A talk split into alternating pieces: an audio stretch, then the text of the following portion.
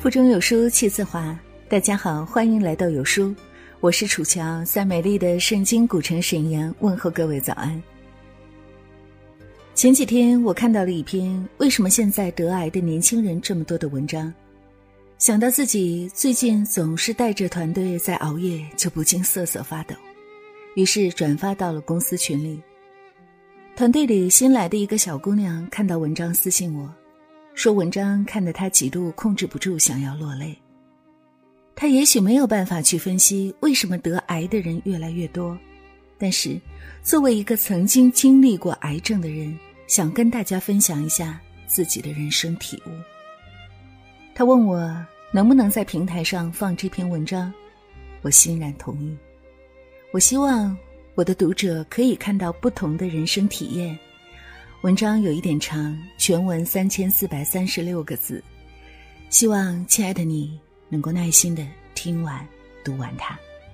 一起来听今天的分享文章《抗癌实录》，九五后梦碎七百天。我的母亲在她的四十六岁，在我的十六岁时查出肝癌，积极治疗两年，还是走。他走的这年，他四十八岁，我十八岁。我不是患癌的那一个，却也如同面临浩劫，胆战心惊的陪着母亲度过了那时而充满希望又令人绝望的两年。事情发生在一个太平常不过的周末下午，我回到家，看到在厨房忙活的母亲，困惑她今天怎么没去做那份全年无休的工作。在家洗洗涮涮。母亲笑笑说：“没事儿，上午去做了个检查，下午在家休息。大抵还是年轻吧，我幼稚的觉察不出任何异样。全世界的母亲都是充满天赋的造谎者。他们说只爱吃鱼头的真切，他们说没事儿时的淡定，都编织的如此天衣无缝。”直到我突然闯进母亲的房间，看到电脑桌旁那一堆哭湿了的纸巾时，才觉察到了什么。父亲阴沉着脸把我叫到楼底下：“你现在也不小了，想跟你说点事儿。你妈她做了检查，可能是肝癌。”我的脑子突然有点空白，我不知道肝癌意味着什么，但我知道“癌”这个字眼。相当于死神的存在。你一会儿别上去了，出去走走。你妈那么坚强，别在她面前哭。那天，我去了朋友家，哭了一下午。尽管朋友跟我讲了无数个癌症患者康复的案例，我依旧觉得，在接下去的每一天，我都要做好跟他告别的准备。我每一天。都要彩排一遍离别的场景。患者假装自己还能扛，还想活，还想再努力一把，还很坚强；而陪伴患者的我们，假装自己情绪没有失控，假装自己很相信，假装自己一点都不怕。等所有的检查都做了一遍，结果尘埃落定后。托关系联系到了杭州最好的主治医师，准备进行肿瘤切除手术，需要切除三分之一的肝。那段时间是我跟医院联系最紧密的阶段。病房里每晚都会被疼得发出呻吟的吊着尿袋的阿姨，话很少来看望的人也很少的大叔，年纪轻轻却已经经历了很多次化疗的秃头男孩。走廊的那一边是妇产科，深夜也能听见新生婴儿的啼哭。那一头充满活力，这一边平静颓然，生命的种种形态都在这里一览无余。母亲的手术时间是在深夜，她推进去以后，我在手术室门口等了整整一晚上。母亲从手术室被推出来的那一刻，父亲和舅舅们都围了上去。我在人群的最后踉踉跄跄的努力跟上。医生跟大人们交代嘱托一些事情，护士在教我如何用棉棒蘸水给母亲带着血块的嘴唇擦拭。我哆嗦着手，看着半张着嘴昏迷的母亲，擦了一小会儿，眼泪决堤。尿袋阿姨用微弱的气息说：“你这孩子哭啥？你妈手术挺成功的。”我终于再也忍不住，在医院的走廊嚎啕大哭，所有的紧张、害怕、激动，在那一刻全然释放。那年，母亲的肝脏动了一场大手术，我的心脏仿佛也跟着重组了一次。想起父亲在电梯里说：“只要能保你妈的命，即使砸锅卖铁换肝也要继续治。”只是我们最后连换肝的机会都没有了。可是不曾想，接下去的两年里是死神给我们最后的相处时光。切除手术只是一个开始，接下去就是一期又一期的化疗。每个月，父亲和舅舅就会带着母亲去一趟杭州。父亲每次回来，总会有点小骄傲的跟我炫耀自己如何将母亲照顾得很好，母亲是多么的勇敢，化疗针插入脊髓都不喊一声疼。大家都没有把最坏的结果告诉我，每次复查的化验单都被悄悄的藏了起来，他们把一切都粉饰的很好，让我安心学习，甚至为了不让我多虑。借着城市里空气不好的理由，将母亲送到了乡下的姨妈家疗养。一个礼拜，父亲接我去见上母亲一面。化验单、检查报告可以藏得住，可是一个人的消瘦是真真切切的表现在身上的，怎么藏也藏不掉。癌细胞在不断的攀升，腹水也没有减少。母亲有好几次跟我说胳膊抬不起来了，觉得疼。没错，癌细胞开始转移了。天越来越暗了，光在一点一点的消失。可是我们谁也没有说破，因为我们都知道自己承受不了说破后的结果。直到那天，一周一次的见面，我在楼底下。父亲上去陪着母亲，没一会儿下来喊我，说母亲在怪我，都不上去看看他。我立马蹲在地上，鼻血和眼泪一块儿出来。人生的狼狈也不过如此，你在怪我，却不知不上去见你是我花了多少勇气才做出的决定。我知道见了你一定会掉眼泪。但我一点儿都不想在你面前掉眼泪。我习得了你身上所有的优点，坚强、乐观、坚持，唯独没学会勇敢。母亲再也不住家里了，她必须在医院进行时刻监护。父亲眼底的失落，家人对我的欲言又止，我逐渐明白了什么叫无能为力。想起年前我在的这个江南小镇下了场大雪，我在江边伫立好久，棉絮一般的雪花洋洋洒洒落入江水里，瞬间消失不见。我想象过无数种他可能会离开我的场景，但是却没想过这样的结局。回忆像四面八方灌来的雪花挤进我的脑袋里。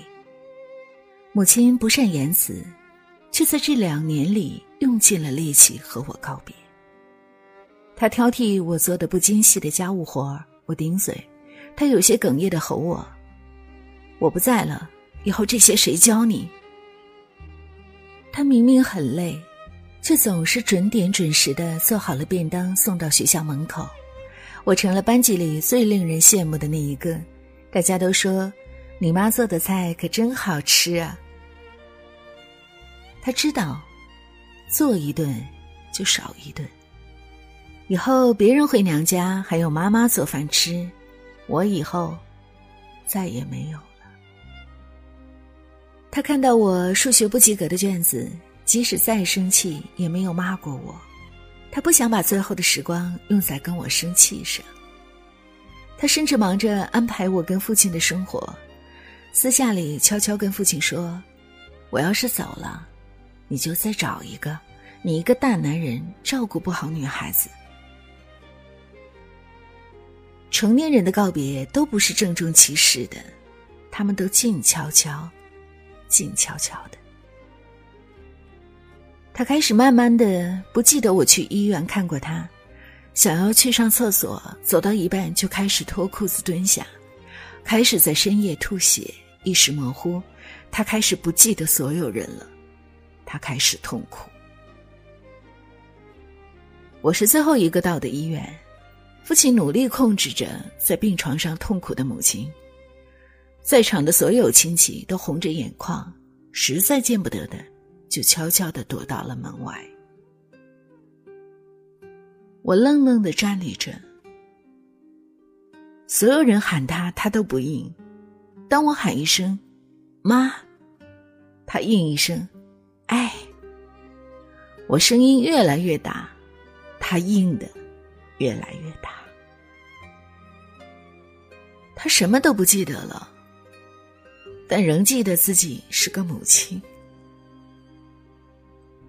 表姐一把把我抱在怀里。我颤抖着哭泣。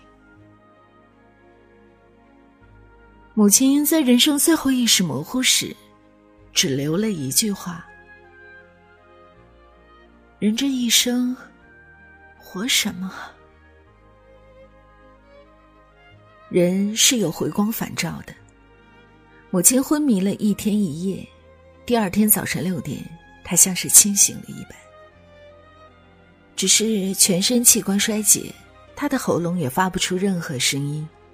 我跪在他面前，他睁着眼睛，由于黄疸的原因，黄色的眼泪从眼眶里流出，喘着粗气。我说：“我会照顾好他喜爱的花花草草，我会照顾好父亲，我会好好的照顾自己。”他终于闭上了双眼，长叹了一口气。他的生命就真的结束了。除了我，所有人都开始哭泣。也许是在心里掩饰了一遍又一遍，也许是那悲伤太过巨大。只觉得一场兵荒马乱彻底结束了。他这个与敌军奋战到底的将军战死沙场，而我这个副将却劫后余生成了幸存者。我们同进，他却没能与我共退。今年是他离开我的第六年。这六年里，我听到对我最多的评价是坚强乐观。而少有人知道，我往后的生活里都充斥着他要是还在这样的假设。他要是还在，会跟我说什么话？他要是还在，我会过什么样的人生？他要是还在，会不会不喜欢我谈的这个男朋友？他要是还在，该多好啊！我想，所有跟我一样的癌症幸存者的生活，一半明朗看透世事，一半阴沉满是遗憾。我们经历生离死别，劝告别人活在当下，除了生死，世上再无其他大事。那是因为我们满心遗憾，满眼羡慕，多希望你能好好的珍惜当下的每一刻。一人患癌。全家抗癌，我们这些幸存者不见得就是幸运，就像从战场上下来，身边少一个同生共死的兄弟，这种痛你会记得一辈子。有人问我，经历这样的事情以后，人生有什么变化？我想到了一个小故事，我想把这个作为这个问题的答案。有人问我有没有想念母亲的时候，我说好像没有，人生真的很忙。但是很快我又改口。母亲离开我快四年了，我好像习惯也不习惯，日子还是照过。直到有一天，我去浴室洗澡，忘记带毛巾和内衣裤进来，脱口而出的喊了句：“妈，我毛巾忘拿了。”可是。久久没有人回应。我从浴室出来，顿然掩面大哭。那一刻，我才知道，原来我妈真的不在了呀。现在，越来越多人开始关注自己和家人的健康，因为很多疾病的患病年龄越来越年轻化。其实，一场癌症折磨的不仅仅是患者本身。患者的家人和朋友也会感到疼痛，这种疼痛是会嵌在一个人的人生里的。我们这些癌症幸存者究竟过着怎样的人生？我们的确从那场战役那个英雄身上学到了如何坚强面对接下去的生活，学会了豁然的对待这个世界。可我们。总会在生活的某个不经意间，深夜的某些瞬间，突然回想起，原来我陪一个人病过一场。可惜这个人不在了。好了，亲爱的小伙伴们，这就是今天要和您分享的一个九五后梦碎七百天，和妈妈一起抗癌的故事，读的很心酸，但是。我们不是当事人，真的是无法深彻的体会他那种透骨的痛。我愿活在当下的我们，能够保持健康乐观的心态，保持规律的作息时间，经常运动，以此来保证身体的健康。最重要的是，好好珍惜和家人在一起的时光，因为意外和明天真的不知道。哪一个先来？亲爱的你，在听过了今天的文字以后，一定有许多的感悟，对吗？如果今天的文章打动了你，请在文章末尾动动手指，为本文的作者刘美友为楚乔点个赞吧。同样，在留言区，如果你有什么样的想法，也可以来表达自己的感悟。我们期待和你的相遇。在这个碎片化的时代，你有多久没读完一本书了？长按扫描文末二维码，关注“有书”公众号菜单，免费领取五十二本共读好书。也欢迎大家下载“有书共读 ”App 收听领读。我是楚乔，在美丽的北方名城沈阳，祝愿大家新的一天一切顺利，一切安好。妈妈，你好吗？不要对我有太多的牵